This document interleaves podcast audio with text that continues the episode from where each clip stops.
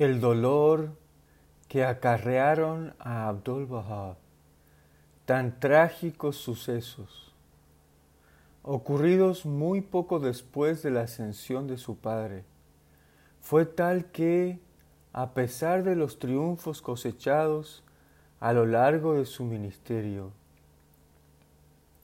las secuelas de estos perduraron hasta el final de sus días.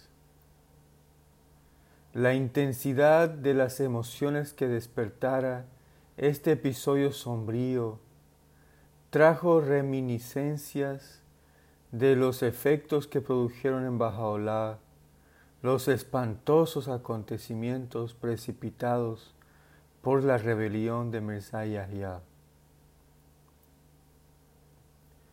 Juro por la antigua belleza, escribió en una de sus tablas. Tan grande es mi angustia y lamento que se me paraliza la pluma entre mis dedos. Tú me ves, así se lamenta en una oración recogida en su testamento, inmerso en un océano de calamidades que abruman el alma, de aflicciones que oprimen el corazón.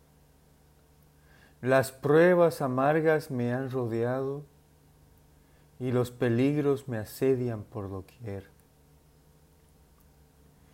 Tú me ves inmerso en un océano de tribulaciones insuperadas, hundido en un abismo insondable afligido por mis enemigos y consumido por la llama del odio encendido por mis familiares, con quienes tú estableciste tu sólida alianza y tu firme testamento.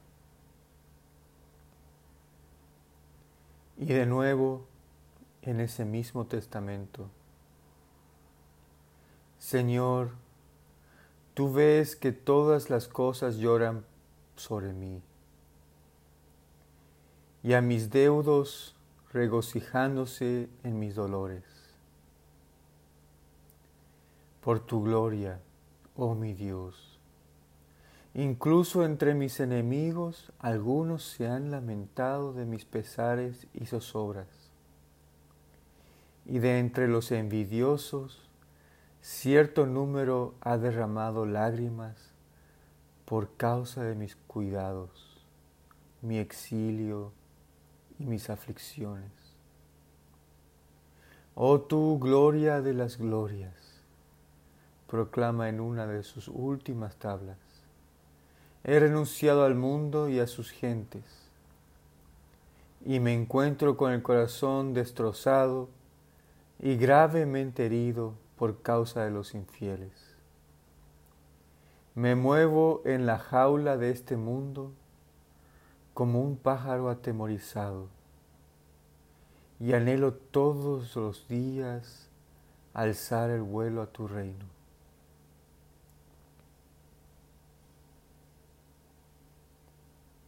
El propio Bajaola había revelado significativamente en una de sus tablas un pasaje que arroja una luz esclarecedora sobre todo este episodio.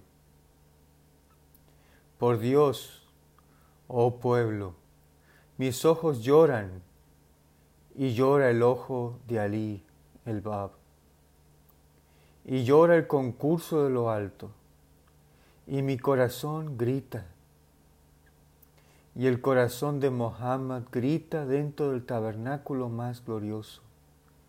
Y mi alma alza la voz, y las almas de los profetas alzan la voz ante quienes están dotados de entendimiento.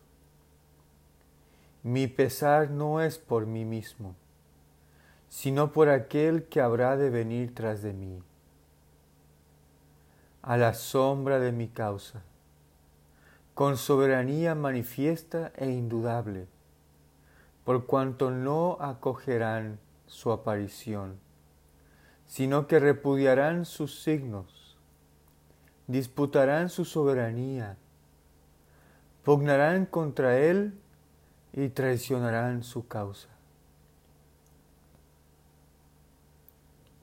¿Es acaso posible, ha observado él en una tabla no menos significativa, que después de despuntar el astro de, tu testamento sobre el horizonte de tu más grande tabla, los pies de nadie se deslicen fuera de tu recto sendero?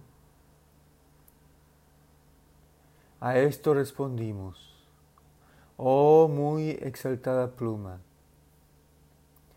te incumbe dedicarte a lo que te ha sido encargado por Dios, el exaltado, el grande. No pidas lo que consumirá tu corazón y los corazones de los moradores del paraíso, quienes han circulado en torno a mi causa maravillosa. No te corresponde informarte de lo que te ha sido ocultado. El Señor es en verdad el ocultador, el omnisciente. Más en concreto, Bajaola, refiriéndose a Mirza Muhammad Ali, en lenguaje claro e inequívoco afirmó, Él no es, en verdad, sino uno de mis siervos si por un momento escapara a la sombra de la causa, sin duda quedaría abocado a la nada. Además, en términos no menos enfáticos y en relación asimismo con Mirza Muhammad Ali, había declarado, por Dios el verdadero, si por un solo instante nos le retirásemos las efusiones de nuestra causa, se marchitaría y quedaría reducido a polvo. Además, el propio Abdul Bahá testigua, no hay duda de que en mil pasajes de los escritos sagrados de Baha'u'llah se abomina de los violadores de la alianza.